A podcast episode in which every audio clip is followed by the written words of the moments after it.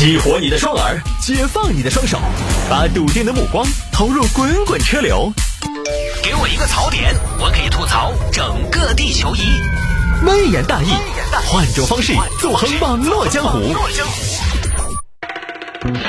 欢迎各位继续回到今天的微言大义，我们来看这个。有听众朋友说摆一下这个事情啊，男子抡铁锤猛砸三百多万的法拉利，原因竟是为了麻辣烫。这个麻辣烫你说谁好好吃？啊，来看吧，这个事情发生在长沙。长沙有一个郭某，郭某呢一心想创业，上班，上班是不可能上班的，上班不如上坟，一辈子都不可能去上班的，上班就给别人打工，我不行，我是天选之人，我得让别人给我打工。于是呢，拼命的想要创业，创业，很多朋友都有创业梦。告诉我，当大家做创业梦的时候，想的最多的项目是什么？来，一二三，没错。我听到了你们的呼唤，就是餐饮。但凡现在想创业啊，很多朋友第一时间想到，哎，卖串串儿，我就开个馆子。哎，我妈烧鱼烧的还可以，不然多一个嘛？那是你妈创业还是你创业？真嘛？啊，郭某也不例外，觉得他们老家有麻辣烫很好吃。谢大爷，考不考虑做大做强？你这个手艺，我跟你说，全中国找不到几个呀。这么多年我就好这一口。哎呀，老了，算了。小本生意嘛，就扬起走就对了嘛。我明年子就不搞了。哦，我们老百姓嘛，没得那么大的雄心壮志哦。谢大爷，您没有精力，我们年轻人来，我来帮您做呀。你这个项目不要太好了，我跟你说，这东西完全具备了做大做强的实力。反正你要搞，你要操作嘛，我们配合嘛。哎，但是钱我没得啊。谢大爷，钱不用您担心，我今天回去核算一下成本。好，具体细节出来之后呢，我再优化优化，再来找你谈。好，说干就干。郭某行动力很强，觉得这个项目呢很好，就回去算账。算一下啊，开店，开店一家单店成本三十万左右，长沙肯定要有旗舰店，开了市中心，这家店大概有八十万才开得起来。市中心旗舰店一家八十万，东南西北各一家店成本三十万到五十万不等。算一下，八十加一百六，二百四十万，二百四十万的开店成本。然后接下来就要进货和房租，预留一百万，三百四十万，三百四十万接下来是宣传，宣传，宣传，在城市之音上一个月广告冠名二十万块钱，在泰国那儿四个号的朋友圈包个你二十万，我乱说的啊，这个详谈，反正就算下来一共要四百万的资金来提启动这个项目，差不多四百万。就可以把这个项目撑起来，撑起来之后迅速做加盟，加盟费十万每家店，然后每个月供底料部分菜品，一家店大概能有几万块钱的利润，就打一个月二十家店加盟，算少的，算保守的，就两百万的收入，单店一天两万的销售额，一个月就是六十万，算上百分之二十的利润，就单店十二万的收入，五个直营店加起来月收入是六十万，这个样子的话，加上加盟的钱就是二百六十万，哦。一个半月回本，两个月开始赚钱，这样算下来，保守估计做上一年应该可以去纳斯达克敲钟。不错，这个项目好，但问题来了，钱从哪儿来嘛？为什么？为什么我没钱？为什么老天爷给了我这么好一个项目，却不给我启动资金？但是不行，这个业我一定要创。有的呢，就国某在网上看车，车人家你不要说，人家创业围城嘛，看也看得高的。哎呀，看一下思域吧。咋看崔思域？我马上就餐饮巨头了。看个好多的，法拉利，看法拉利啊四 S 店，法拉利长沙中心。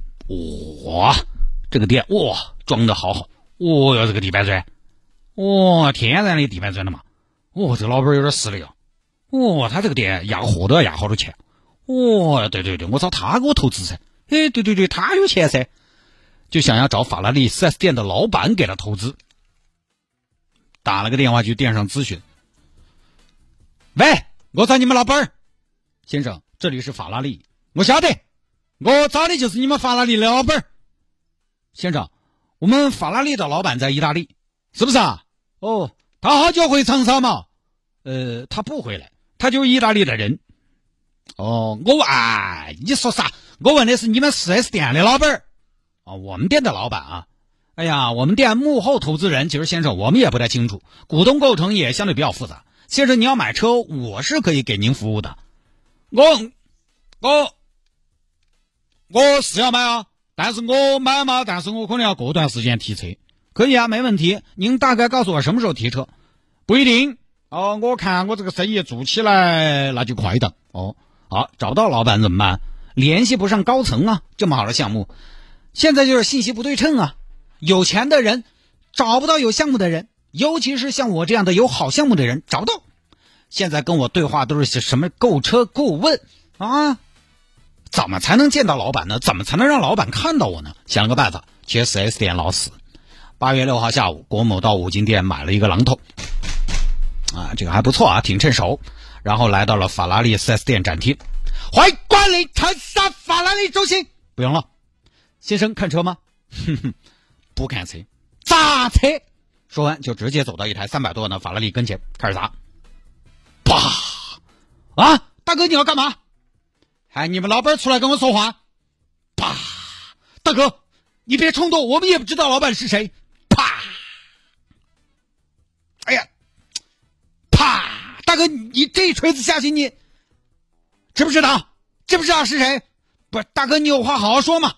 我跟你说不着，我跟你们说不着。老板说了，听到没有？不出来，把车砸了。大哥，你别砸车呀！这是法拉利呀！你有什么？你冲我，你砸我呀！这边工作人员看不下去了，也不能任他砸呀，冲上去把郭某抱住，然后报警把郭某抓了。就这么一个事情。经鉴定呢，车辆损失五十多，哎，其实还好。现在郭某因为涉嫌故意毁坏财物被批准逮捕。我都这样了，我还没有引起老板的注意吗？没有，你这样子能引起警方的注意，就这么个事情啊。这个事情呢，简单一点，这个必须要谴责一下。首先啊，必须要批评一下。我们今天主要从创业、餐饮创业这个角度来说啊，创业很好，但是呢，我觉得大家千万不要为了创业而创业。一听到说都在创业，好像我不创个业呢，都一点不时髦。因为现在都在说什么呢？说这个工资外收入，大家可能呢也确实在这种氛围之下比较恐慌。反正不得行哦，无论如何我要创一个哦。现在很多创业其实是憋出来的，憋出来也有成的，并不是说项目多好啊。然后你听了那么多创业的案例之后呢，很多朋友也都自命不凡，因为现在有很多创业其实它就那么两三年。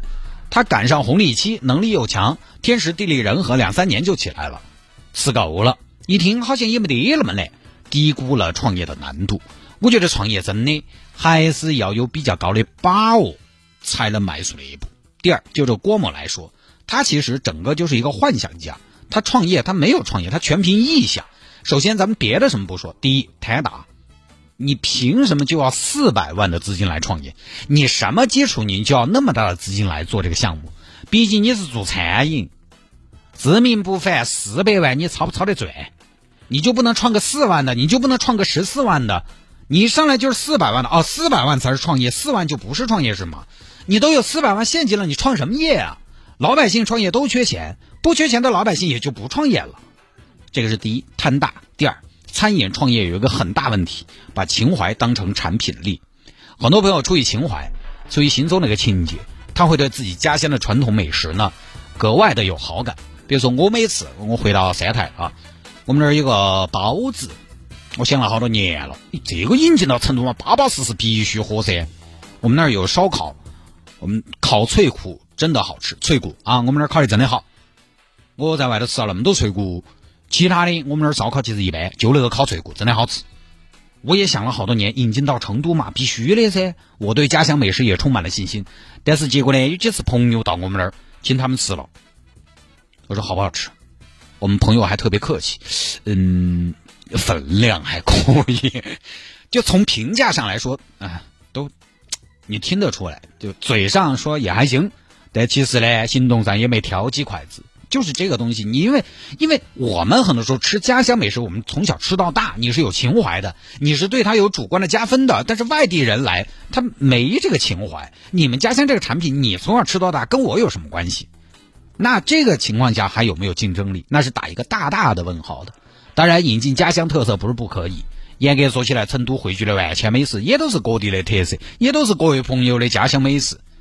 家乡美食来了，首先你得改良。要适合当地，我们就说把把烧这个东西，礼不馆的老板说，他们拿到成都来，他们对把把烧进行了改良的，因为他们宜宾的把把烧还要烧细，大家可能吃吃把把烧觉得，哎，这个分量一小串一小串的，对不对？但是宜宾的把把烧我也去吃过了，还要烧细，确实是。我在宜宾吃确实也是，他说在成都他们是改大了的，因为如果他觉得他考察了一下市场，如果是宜宾那种太小的串儿。他说：“可能成都的消费者不一定要买账，要改良。第二，你要培养消费习惯。这几年大家看成都餐饮，一个东西火两三年，一个东西火两三年。最早比如说澳门豆捞，我刚工作那几年就非常火，雅堂米上实锤。然后呢，当年潮汕牛肉牛肉一夜之间开遍成都。这两年慢慢的呢，呃，归于稳定了。这两年花椒鸡又异军突起了，包括西昌火盆烧烤，就是它需要一个消费习惯的培养。”而培养消费者的消费习惯，那是需要很强大的实力的。要么你就是你单打独斗能力很强，你可以一夜之间上规模，第二天起来满街这种店，大家也都跟风来了。要么就是你营销能力十分强，而且资源很强，其实还是很靠手艺的。所以啊，把家乡产品作为创业的方向，我觉得不是不可以，但是一定要抛开你自己的情怀的加持。创业这个事情，说实话，我觉得。除非是相对来讲比较有把握，我并不提倡像这位郭某这样举债创业。举债当然也行了，你通过合理合法的手段来获取，这个是赌博。我觉得对普通老百姓来说呢，还是有好多钱嘛，创好大的业比较合适。下了节目之后呢，各位想要跟谢探进行交流和互动，来看看我的朋友圈的广告的话呢，也欢迎您在微信上边搜索添加谢探的私人微信号，拼音的谢探，然后是数字的。九四九四拼音的谢探，然后是数字的九四九四，加为好友来跟我留言就可以了。